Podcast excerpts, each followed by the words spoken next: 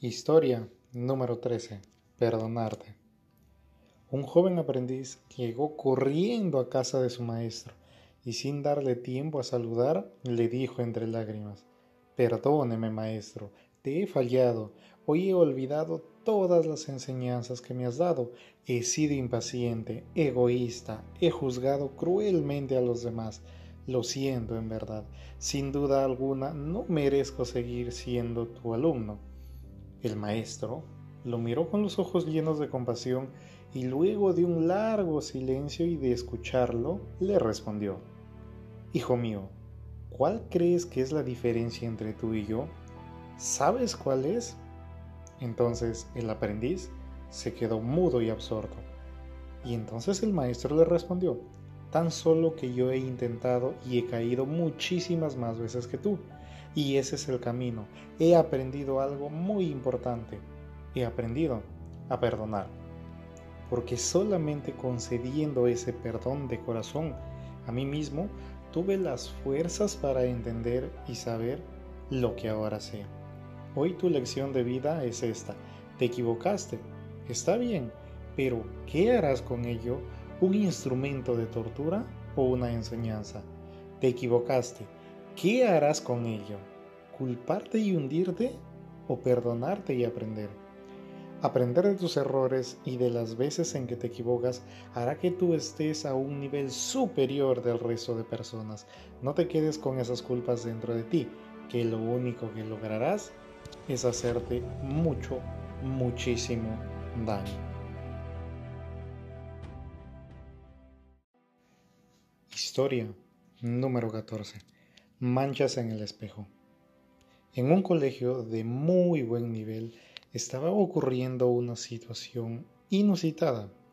Alumnas que usaban un lápiz labial todos los días besaban el espejo y remover las marcas del lápiz labial era todo un problema. El director estaba bastante, pero bastante molesto porque el conserje tenía un trabajo enorme para limpiar todos los días dicho espejo. Pero como siempre, a la tarde siguiente nuevamente estaban las mismas manchas de lápiz labial. Un día, el director, al ya no tener ninguna otra alternativa, juntó al bando de alumnas en el baño y les explicó pacientemente que era muy complicado limpiar el espejo con todas aquellas marcas que ellas hacían. Fue una oratoria que duró una hora. Al día siguiente, las marcas de labial nuevamente en el baño reaparecieron. Al otro día, el director, indignado, juntó nuevamente al bando de alumnas, pero esta vez con el conserje presente en el baño, y pidió al conserje que demostrara la dificultad del trabajo de limpieza. El conserje Inmediatamente agarró un paño, lo mojó en la poseta y lo pasó hacia el espejo. Nunca más apareció una mancha en el espejo. La moraleja que nosotros deberíamos de aprender es que en la vida nosotros vamos a tener profesores y educadores. Comunicar es siempre un desafío. A veces necesitamos usar métodos diferentes para alcanzar ciertos resultados. ¿Por qué? porque la bondad que nunca reprende no es bondad, sino eso es pasividad, porque la paciencia que nunca se agota no es paciencia, es servidumbre, porque la serenidad que nunca se rompe no es serenidad, es indiferencia. El saber lo que aprendemos con los libros, la sabiduría se aprende con la vida. No se olviden de esto y bueno, para otra vez, intenten enseñar ese tipo de acciones a aquellas personas, porque dense cuenta que muchísimas veces las cosas o necesariamente las situaciones que nos pasan en la vida es básicamente por mera indiferencia. Así que por favor, actúen.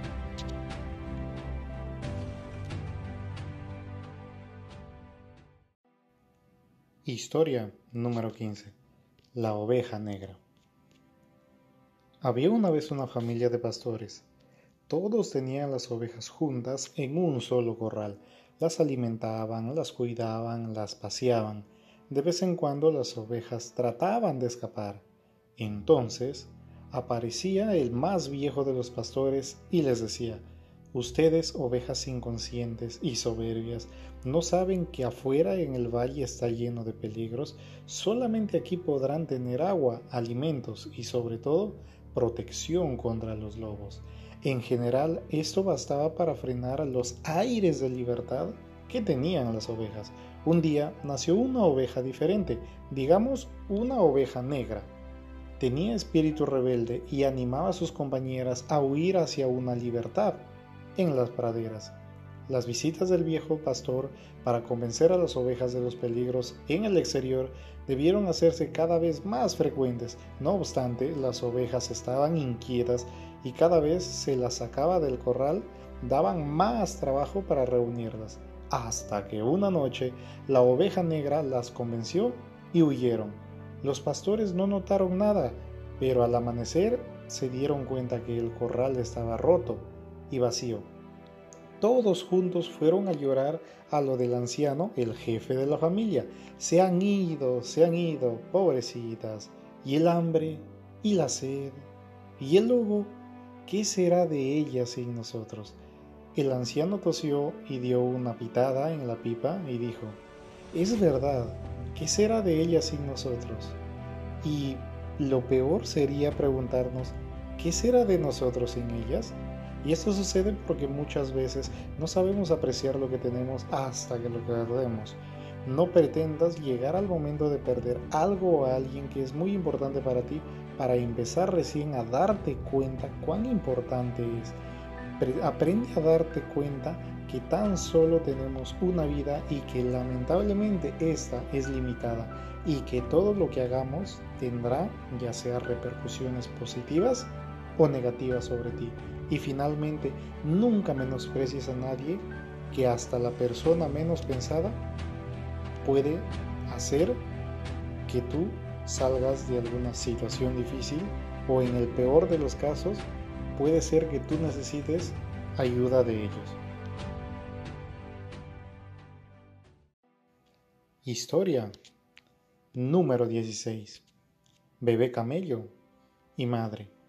Una madre y una cría de camello estaban por allí, y de repente la cría de camello le preguntó, Mamá, ¿puedo hacerte unas preguntas? La mamá le dijo, Claro. ¿Por qué, hijo? ¿Hay algo que te moleste? El bebé dijo, ¿por qué los camellos tienen jorobas? Entonces la madre le respondió, Bueno, hijo, somos animales del desierto, necesitamos las jorobas para almacenar agua, y se sabe que sobrevivimos sin agua. El bebé dijo, Está bien, entonces, ¿por qué nuestras piernas son largas y nuestros pies redondeados? La mamá le respondió, Hijo, obviamente están hechos para caminar por el desierto. ¿Sabes que con esas piernas puedo moverme por el desierto mejor que nadie? El bebé quedó sorprendido y le preguntó, Bien, mamá, entonces, ¿por qué nuestras pestañas son tan largas? A veces me molesta la vista. A lo que la madre respondió con orgullo, Hijo mío, esas pestañas largas y gruesas son tu cubierta protectora. Ayudan a proteger tus ojos de la arena y el viento del desierto. Bebé después de pensar dijo, ya veo mamá, entonces la joroba es para almacenar agua cuando estamos en el desierto. Las piernas son para caminar por el desierto y estas pestañas protegen mis ojos del desierto. Entonces, ¿qué estamos haciendo aquí en un zoológico? Y es que las habilidades y las experiencias solo son útiles si estás en el lugar correcto y aprende a usar lo que tienes para lo que es indicado. Por ejemplo, no pretendas tomar una sopa con un tenedor. Es así de sencillo. Esto ha sido todo por el episodio de hoy. Cuéntales a tus amigos y cuéntales a tus familiares que sin sentido y con razón existe. Por favor, me encantaría que puedas dejarme tu like, me encantaría que puedas suscribirte a este podcast y nunca te olvides de encontrar tu límite y superarlo, que de eso se trata la vida. Conmigo será hasta una nueva oportunidad y bye bye.